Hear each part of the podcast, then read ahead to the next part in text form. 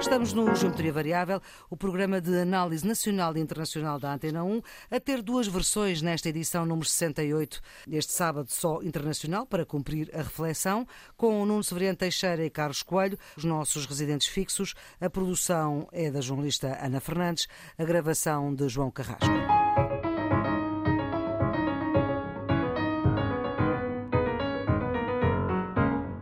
Temos passado uma semana, mais homens, mais navios, na fronteira entre a Rússia e a Ucrânia. Temos os quatro, a Rússia, a Ucrânia e a França e a Alemanha, que falaram durante muito tempo mas falam, falam e nada acontece. Há ameaças várias. Nuno, estamos mais perto ou mais longe de um conflito armado? Bem, uh, pois essa é a pergunta para um milhão de dólares, não é? Não sabemos. Pois e nós não se... temos, não é? E nós não temos. Agora, os sinais são sinais ainda de agravamento da tensão. Do ponto de vista diplomático, as conversações que tiveram lugar não levaram a nenhuma conclusão. Aliás, dificilmente poderiam levar, porque as exigências da Rússia eram absolutamente inaceitáveis para o Ocidente. Vamos lá ver. Parar o alargamento da NATO, eh, retirar todas as armas ou todos os sistemas de armas da Europa a que tivessem alcance até ao território russo. E, finalmente, retirar todas as armas, todas as infraestruturas militares dos países que aderiram à NATO depois de 1999, são nada mais, nada menos do que 10, é? são, obviamente, exigências enfim, dificilmente aceitáveis. Primeiro, porque o alargamento da aliança está previsto no Tratado, é o Tratado de Washington, e eh, é preciso recordar que há alargamentos da Aliança Atlântica desde 1952. Os primeiros são os da, são os da Grécia e da Turquia. Mais tarde vem a Alemanha, assim, depois por aí fora. É dizer, o alargamento não pode ser travado por um país terceiro. Depois, os sistemas de defesa, onde é que eles estão colocados, onde não estão colocados, só podem ser definidos pelos membros da Aliança, não podem ser definidos por países terceiros. E, portanto, uhum. garantias vinculativas, garantias jurídicas, como eram pedidas por Putin em tratado, de que eh, essas três condições poderiam ser aceitas, não, não me parece que isso seja possível. Agora, dir-me, pode haver eh, algumas coisas que são negociáveis? Eu acho que sim. Podem, devem, e é bom que haja alguma negociação no sentido de evitar um conflito. Pode haver moratórias do alargamento da NATO, em particular à Ucrânia, pode haver negociação sobre o posicionamento deste ou daquele sistema de armas, pode haver esse tipo de coisas, mas são coisas menores. Aliás, a Aliança já disse que não pode aceitar nenhuma dessas condições.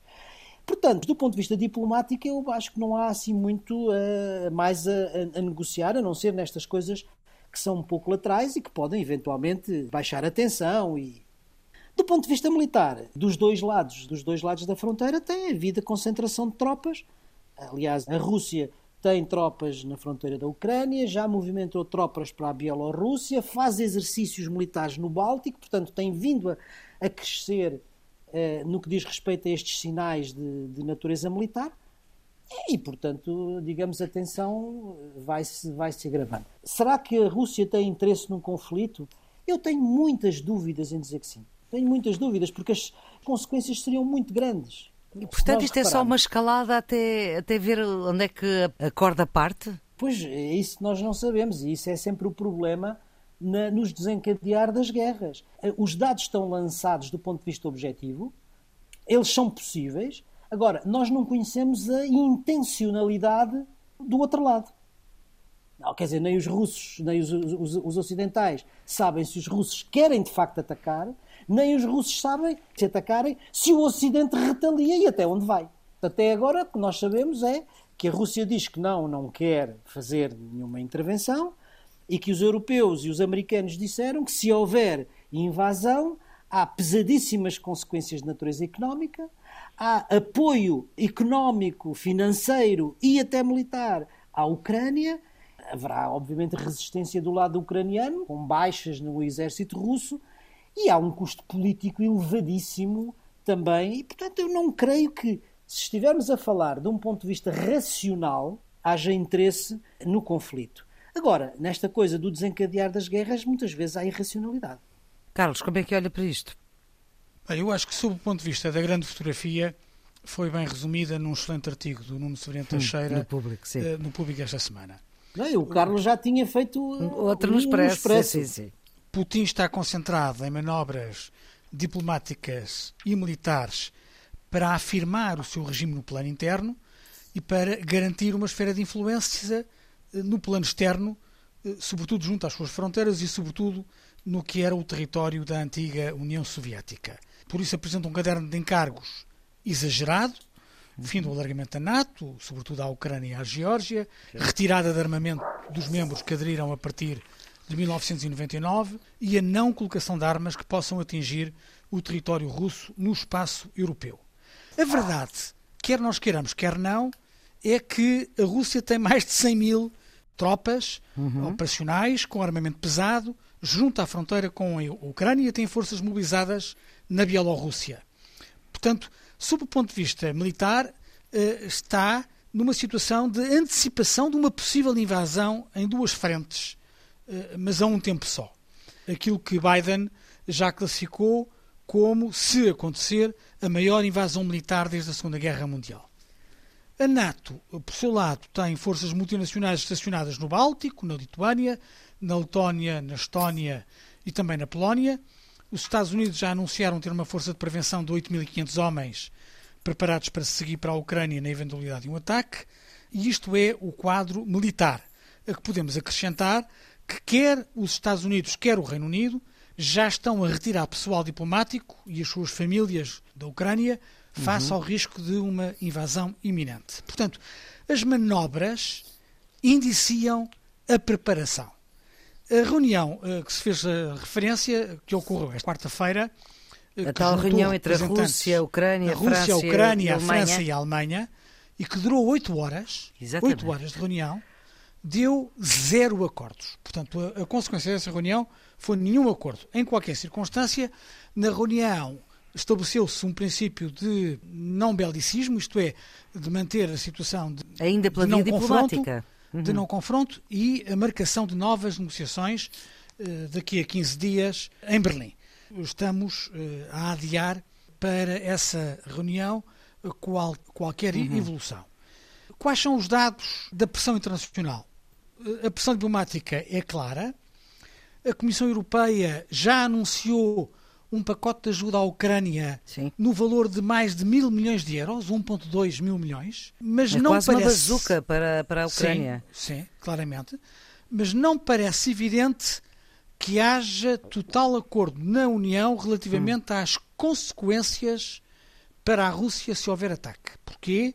Porque hum. a Alemanha está reticente nas consequências que têm a ver com o sistema financeiro, isto é, naquela medida que nós já comentámos no Geometria Variável de excluir a Rússia do SWIFT, portanto, do sistema de transferências Bancário, não é? transferências bancos, bancárias é? entre os bancos, sim. E a questão que, que, já falámos várias vezes, particularmente o Nuno, do Nord Stream 2, que é o gasoduto, que, é o gasoduto, que vai eh, os custos de, de gás natural e, portanto, os custos energéticos, mas que vai tornar parte da Europa mais dependente do da fornecedor russo. Eh, a Alemanha está com reticência relativamente, relativamente a estas duas medidas. Tudo leva a crer que a Rússia vai continuar a manter o apoio a proto-estados separatistas, quer os que estão em território ucraniano, Donbass e Lunkach, quer os que estão na Geórgia, Ossétia do Sul uhum. e a Abcácia, ou na Moldávia, a Transnistria. Receio que, que a Rússia vá continuar a protagonizar ataques cibernéticos, que vai continuar a fazer interferência em uhum. eleições e ninguém sabe se não vai continuar a fazer invasões de facto, como aconteceu com a Crimeia em 2014 e como pode acontecer com a Ucrânia Há eh, em 2022. Há sete, oito anos eh, essa invasão eh, da Crimeia. Entretanto, na Europa, temos o alto responsável para as relações externas, o Sr. Borrell, a dizer que a Europa está nesta altura a tentar definir aquilo que um documento que chama bússola estratégica para reforçar a sua autonomia estratégica. Não, não é um bocadinho estranho numa altura destas estar-se a discutir, quer dizer, em tempo de guerra não se limpam armas. É verdade. É Bem, a, a discussão da, sobre a autonomia estratégica já vem de trás e certamente vai continuar, vai continuar para a frente. Agora, de um ponto de vista, digamos, do momento, hum. Eh, não é a boa altura para estar a discutir eh, a bússola estratégica, sobretudo enquanto não há uma posição comum eh, da União Europeia nesta matéria. Eu, eu aí chamava a atenção para duas coisas. O grande objetivo, ou os dois grandes objetivos de Putin eh, relativamente à Europa são, em primeiro lugar, separar a Europa dos Estados Unidos. Hum. E isso porquê? Porque com a Europa separada dos Estados Fica Unidos, mais fraca. Estados Unidos mais fraca e com a sua muito maior capacidade de intervir na segurança europeia. Portanto, a sua dele, ponto, Putin. A sua de Putin. Hum. Portanto, este ponto é muito importante e faz parte dos objetivos estratégicos da Rússia de Putin separar os europeus dos, dos norte-americanos. Ou seja, quebrar o chamado vínculo transatlântico. Primeira questão. E a segunda tem a ver com o espalhar da divisão entre os países europeus. Porque quanto mais divididos estiverem os países europeus, mais fraca é a União Europeia. E nisso tem tido algum sucesso, como hum. aliás o Carlos certo. ainda há bocadinho viu. E, portanto, do ponto de vista da União Europeia, eh, é claro que isto, as coisas são muito complexas, as, as posições dos Estados são muito complexas, mas se quisermos raciocinar de um ponto de vista teórico, é muito simples encontrar qual é a bússola. Hum. A bússola é cooperar estrategicamente com os Estados Unidos, reforçando o vínculo transatlântico e criar unidade entre os países europeus relativamente a esta matéria. Porque a percepção sobre a ameaça russa na Europa, o Carlos sabe isso muito bem, porque no Parlamento Europeu isso é muito claro, é muito diferente, porque aos países que estão aterrorizados, os Bálticos, a Polónia, ah, basicamente os ex-países que faziam parte do Pacto de Varsóvia, depois aos países ah. da Europa do Sul, Portugal, Espanha, Itália, Grécia, uhum. que estão longe e, portanto, não sentem a, a, iminência da ameaça russa, e depois há os dois grandes, a França e a Alemanha, por razões diferentes, uma por razões económicas e outra por razões político-estratégicas, sempre vão hesitando. Ora bem, é, são estas divisões internas da União Europeia que se a Europa quiser, a União Europeia quiser ter um papel nesta matéria da segurança europeia, tem que ultrapassar. Carlos. E isto, enfim, uhum. não é fácil. Eu acho que quem vê de fora considera que este não é o momento para fazer essa discussão. Mas eu percebo o que passa na cabeça do Sr. Borel. Passam duas coisas, estou convencido. A primeira é de que eh, a autonomia estratégica é um conceito que não é simpático a algumas forças políticas e a alguns Estados-membros na Europa. Porque nem todos os Estados-membros têm a mesma opinião sobre a Europa. Com a saída do Reino Unido, nós vimos sair quem considerava que a União Europeia devia ser só um espaço de livre circulação de mercadorias, um mercado interno. É? Exatamente. Mas relativamente às outras dimensões da Europa, não há a mesma posição entre Portugal e Estónia, ou Portugal e Holanda, ou entre a França e Chipre. Porquê? Porque há países em que há uma maioria da população que sente mais o projeto europeu como um espaço de livre circulação de pessoas, a beneficiar dos Erasmus, da capacidade de exercer uhum. a cidadania em Europeia. qualquer uhum. Eh, espaço da Europa, e aqueles que consideram que é essencial é ter o euro, eh, não ter taxas de conversão de moeda ou ter a livre circulação de mercadorias.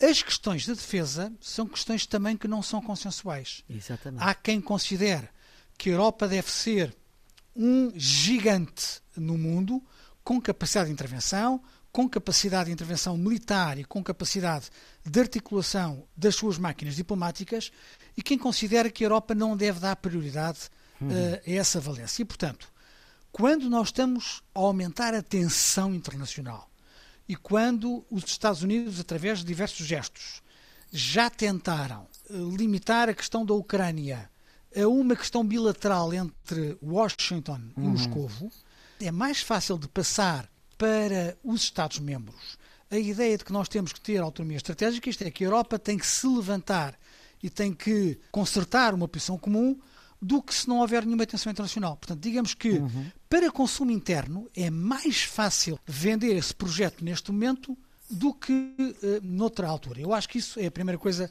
que passa na cabeça do Sr. Borel. E a segunda é um sinal para Washington. É dizer a Joe Biden, oh, tu estás aí a querer fazer tudo numa concertação com Moscou ou a tomar decisões unilaterais, recordemos a saída do Afeganistão, uhum. mas não, tens que vir também a articular com a Europa e para isso os europeus têm que estar unidos, como o Nuno estava a dizer há pouco. E como é, não é mais estão, fácil. E Biden também parece uh, indeciso. De, não, tudo isso é mais difícil, não é? Com certeza, mas na relação entre a Europa e Biden, Borel tem todo o interesse em poder dizer à administração norte-americana eu falo em nome dos 27 Estados-membros. Olha, para isso tem de haver posições comuns, para isso tem que haver uma bússola estratégica, pois. para isso tem de haver uma concertação de política que não foi evidente no passado. E eu creio que essa é a segunda razão que leva a Borrell a falar neste momento na necessidade de estabelecer. E quando é que acha que essa bússola estratégica está aprovada? Ah, não, isto vai, vai demorar muito tempo, porque se há, se há matérias em que os Estados-membros estão mais relutantes em transferir capacidade de decisão para as instituições comunitárias, são aquelas uhum. que têm a ver exatamente com as questões da soberania, com a política externa, com a política de defesa e com algumas outras políticas acessórias. É duas coisas. Primeiro, a Bolsa Estratégica começou na presidência portuguesa, uhum. é a prioridade, vamos dizer assim, se não a maior, uma das prioridades maiores da presidência francesa. Vamos ver se conseguem eh, pôr, pôr em prática. Uh, só uma nota relativamente à questão de, de, da relação dos Estados Unidos com a Rússia. Uh, só para divergir um pouco do que o Carlos disse, estando de acordo com o essencial. Quem pôs, ou quem tentou pôr a Europa fora da negociação foi Putin, não foi Biden, porque quis definir quem são os seus interlocutores e dizer com quem o meu interlocutor são os Estados Unidos, uhum. porque a Europa não tem credibilidade para falar comigo. E quem, em certo sentido, não deixou levar isso até ao fim foi Biden. E foi o secretário de Estado Blinken que veio à Europa falar com os europeus, em particular com a Alemanha, para, digamos, manter a cooperação entre os Estados Unidos e a Europa. Uh, nesse sentido, eu acho que quem, quem uhum. quis separar a Europa dos Estados Unidos foi Putin e não, e não, e Biden. Biden. Dito isto, uhum. obviamente que, do ponto de vista de Borrell, os interesses são os que o Carlos, o Carlos disse. Na semana passada, Nuno tinha escolhido como quadrado o ano de Biden no poder e, entretanto, uh, o olhar que os Estados Unidos têm para o próprio seu presidente após um ano, há alguma desconfiança, agora até com impropérios dirigidos a jornalistas a lembrar o seu antecessor. O, o pior de Trump, sim. Pois. Já não é o primeiro e não será o último. Os microfones ficam abertos e apanham intervenções indiscretas, não é? Sim, também aconteceu é... já em Portugal, mas não, enfim, não com tanto Sim, impacto. Sim, já e aconteceu, e aconteceu a Blair e, enfim, há vários, uhum. vários casos desses. Mais do que propriamente essas gafes que claro, Biden sim. Eh, tem feito, o que preocupa e o que é, de certa maneira, sintomático do que é a sua administração ao fim de um ano é o grau de popularidade que tem que é um grau certo. de popularidade relativamente baixo em função das expectativas muito altas que se tinha no princípio da sua administração. Portanto, os americanos também estão um bocadinho quadrados com, com um Biden. Estão um bocadinho desiludidos com, com, com Biden. E, de certa maneira, isso compreende-se, porque, Maria Flor, repara uma coisa: Biden entra depois de quatro anos absolutamente desastrosos de Trump. E as expectativas eram altas, desde logo, em duas ou três áreas que eram fundamentais. Primeiro, a gestão da pandemia que tinha sido uma coisa enfim, desastrosa durante a administração Trump. E ele, em certo sentido, conseguiu. Conseguiu pôr as vacinas, pôr o plano de vacinação a funcionar. Qual é o problema? O problema é que há uma boa parte dos americanos que são anti-vacinas e que resistem. Depois era a recuperação económica e ele de facto fez, digamos, um enorme plano de recuperação económica. Aliás, muitas das, da legislação já está aprovada e, e, a funcionar, que na altura nós falámos e que era um uhum. verdadeiro plano tipo Roosevelt, não é? Tipo New Deal do tempo de Roosevelt. Mas eu lembro-me que chamámos a atenção para a possibilidade que essa injeção de dinheiro na economia podia ter ao nível da inflação. Ora, o que Exatamente. é que nós estamos a ver é que a inflação, depois, a, crescer, a inflação é? está a subir extraordinariamente e a, e a Reserva Federal já anunciou pelo menos três ou quatro subidas das taxas de juro para este ano. Portanto, enfim, há também aqui algumas, algumas dificuldades. Depois, do ponto de vista internacional, obviamente esperava-se que Biden regressasse às instituições multilaterais, como regressou, mas o conflito, a tensão com a China aumenta, a questão com a Rússia, o conflito com a Rússia não só aumenta, como está a um nível jamais uh, visto desde o final da Guerra Fria. Fria. Exatamente. E há aqui aquele elemento que há bocadinho o Carlos referiu que é que vai manchar de certa maneira toda esta primeira fase da sua administração, que é a saída, a saída do Afeganistão. Uhum. Também não foi fácil. E finalmente, o grande desafio que Biden tinha, que era o de unir os americanos, pois também não está a conseguir e a América continua muito dividida. Vamos, aliás, ver o que é que vai acontecer com o Sr. Trump. Eh, e, portanto, é natural que um ano depois as expectativas sejam muito mais baixas do uhum. que no início da sua administração. Carlos. O Nuno referiu que aquilo que foi melhor com Biden também eh, não é muito popular. E deu o caso hum. do plano de vacinação. O plano de Sim. vacinação foi bem sucedido, mas é, é controvertido porque, é? porque há, muita, eh, há muita oposição interna. Mas para lá disso, ele teve uma derrota que foi não conseguiu a obrigatoriedade da vacinação. E ele está a ter várias derrotas nas instituições, no Senado e no Supremo Tribunal, com medidas que podiam ser muito positivas se ele tivesse ganho. É? O plano de estímulos económicos foi muito relevante, mas o Build Back Better falhou. Traduzindo? É uma, um dos instrumentos legislativos Fazia. e orçamentais. Hum. A revisão das leis eleitorais foi outra derrota pesada. Eu não percebi, eu devo confessar, a menos que não tenha uma explicação racional, porque é que ele decidiu já anunciar que vai ser candidato outra vez quando ele tinha dado todos os sinais contrários. Ele uhum. tinha dado todos os sinais de que, passar para a Kamala Harris. dada a idade dele, que uhum. era só candidato uh, a um mandato. Uh, anunciou já que, afinal, é candidato ao segundo mandato, o que significa que ele, a partir deste momento, não vai ser visto apenas como Presidente dos Estados Unidos da América, o que lhe daria uhum. um certo estatuto, mas está numa posição de candidato, que eh, lhe dá mais fragilidade, mais vulnerabilidade. E se é verdade que ele está com um dos, um dos piores uh, índices de popularidade uh, que só é ultrapassado por Trump, Trump estava, se não estou em erro, dois pontos abaixo uhum. do que aquilo que Biden está, a verdade é que a sua vice-presidente, Kamala Harris, é a vice-presidente mais impopular da história recente americana. Olha, ele não apenas... Mais do que Mike Pence, que era o anterior, não é? Mais do que Mike Pence. O que significa que não apenas ele está com uma antecedência que eu não consigo perceber a colocar-se na corrida como candidato, mas já anunciou que vai ser candidato com Kamala Harris, o que parece ser neste momento uma uma candidatura uma fracassada, não é? Votada ao fracasso. É, é, como eu tentar manter-me à tona e, e ligar-me a uma âncora que, que me está a puxar para baixo. Não é?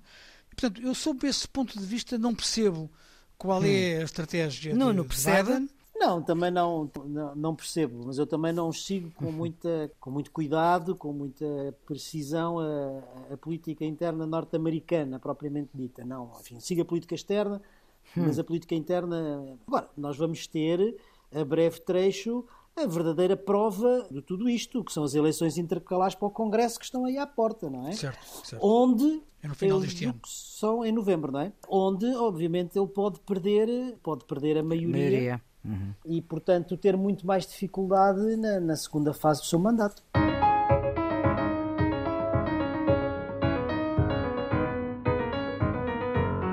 Vamos para as figuras geométricas. Eh, Nuno, os seus redondos? Vai eh, para a possibilidade da evolução do Covid-19 para doença residente, ou seja, uma doença uhum. como a gripe, no fundo, como uma endemia. Um relatório eh, do grupo de acompanhamento da pandemia do Instituto Superior Técnico estima que entre a vacinação e a infecção depois do final de fevereiro, ou seja, no início da primavera, toda a população portuguesa ou toda a população residente em Portugal terá uma imunidade ao vírus, pelo que o país pode começar uhum.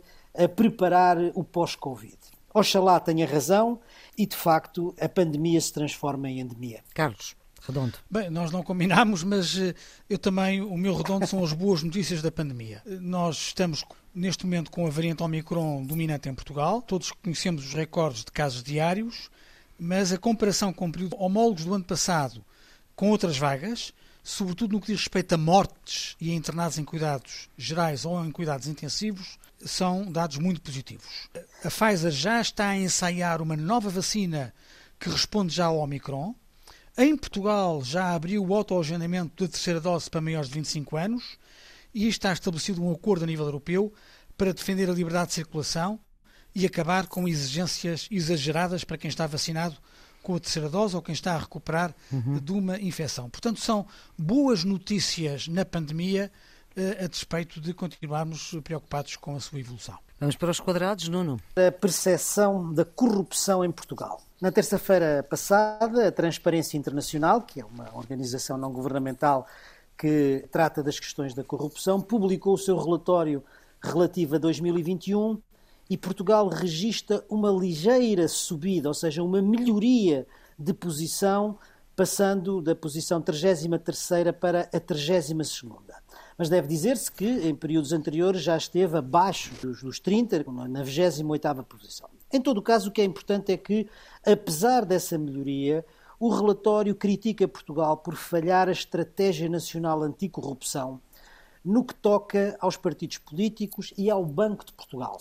Hum. Porquê? Porque exclui as instituições políticas e os órgãos de soberania, assim como o supervisor, Banco de Portugal, desse mesmo controle e desse mesmo regime de prevenção. Carlos, o seu quadrado? Para o contencioso de direitos humanos relativo a Portugal no Tribunal Europeu dos Direitos do Homem. Foi divulgado esta semana que em 2021 entraram 260 novos processos contra o Estado português. Estão neste momento 300 pendentes no Tribunal. E se é verdade que alguns processos são tentativas de última instância para reverter decisões judiciais, uhum. também não é menos verdade que o histórico fala por si. Em 364 acórdãos sobre Portugal, desde a adesão à Convenção Europeia dos Direitos do Homem, 278, em 364, 278 deram razão a quem recorreu ao Tribunal. Uhum. E olhando para as matérias julgadas, não somos surpreendidos. Mais de metade prende-se com a morosidade da justiça portuguesa. Ora, aí está um desafio para nós todos, garantir uma justiça mais célere e mais eficaz. Bicudos, Nuno? O regresso dos golpes de Estado eh, praticamente ao mundo inteiro. Segunda-feira passada houve um golpe de Estado no Burkina Faso uhum. e é já o quarto golpe de Estado em África no último ano e meio. E isto confirma uma tendência global, já tínhamos aqui falado também do Myanmar, por exemplo, uhum que é o regresso dos golpes de Estado. Quer dizer, entre 2015 e 2020 houve entre zero e duas tentativas de golpe de Estado por ano.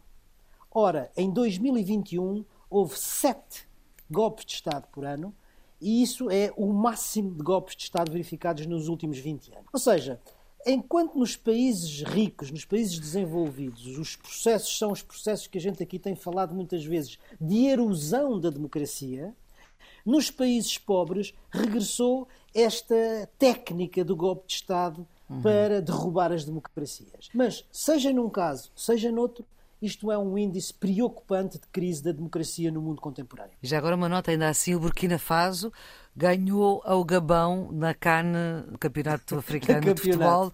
Carlos, o seu bicudo. Vai para os ataques informáticos. Sempre uhum. vimos o ataque informático ao grupo empresa, SIC e Expresso. Nós podemos considerar que é um atentado à liberdade de imprensa em Portugal. O último ciberataque grave foi feito a uma organização humanitária, foi a Cruz Vermelha Internacional. O Comitê Internacional anunciou que foi alvo de um ataque informático de larga escala, que vulnerabilizou os dados pessoais de 500 mil pessoas altamente vulneráveis. Informações importantes de redes nacionais, voluntários, funcionários e beneficiários da ajuda da Cruz Vermelha podem estar desprotegidos e comprometidos. A consequência imediata é a suspensão de inúmeros programas que são fundamentais para ajudar milhares de pessoas. A cibersegurança ao nível dos Estados, das organizações e dos cidadãos é uma matéria que está cada vez mais atual e cada vez mais importante. Vamos para as pistas para desanuviar neste fim de semana, que é fim de semana de eleições. No domingo, essa é uma recomendação que fica aqui do Geometria Variável. No domingo é preciso ir votar quem não votou antecipadamente. Certo? Sim, claramente. claramente. Uh, ninguém pode faltar às urnas, até porque depois, se não estiver de acordo com o resultado ou se quiser criticar a situação, se não foi ajudar a construir, não tem legitimidade para criticar. Bem, eu, como já fiz o voto antecipado, posso passar diretamente à minha sugestão. Mas para quem não fez, não, para quem não fez, para tem quem que não domingo. fez, para quem não fez é absolutamente, absolutamente obrigatório esse dever cívico. Muito bem, então vamos para a sua sugestão, Nuno. A minha sugestão vai esta semana para um filme que está em exibição na Netflix, hum? com Jeremy Irons eh, no, no principal papel, mas com um elenco de luxo, e que se chama Monique à beira da guerra. Hum. Passa-se no outono de 1938, quando Hitler já tinha perpetrado uma série de golpes de força e já se sentia o cheiro da guerra na Europa. Pois nessa altura, Chamberlain, que era o primeiro-ministro inglês, vai a Munique, numa tentativa desesperada para assinar um tratado de paz no sentido do apaziguamento de Hitler. E garante, diz que teve a paz. Pois, eh, quer dizer, meses depois, eh, Hitler fez tábua rasa desse acordo e invadiu a Polónia. Um erro político que a Europa pagou caro com a, com a Segunda Guerra.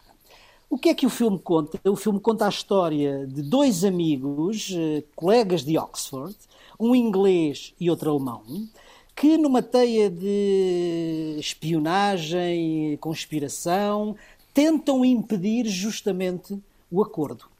Ora, eh, porquê é que eu sugiro este filme? Porque eh, nas vésperas, eh, quando Putin tem à porta da Ucrânia um arsenal militar, enfim, poderosíssimo, talvez valha a pena recordar esta lição de Munique e recordar que muitas vezes o apaziguamento não é a melhor via. Carlos, a sua, a sua sugestão?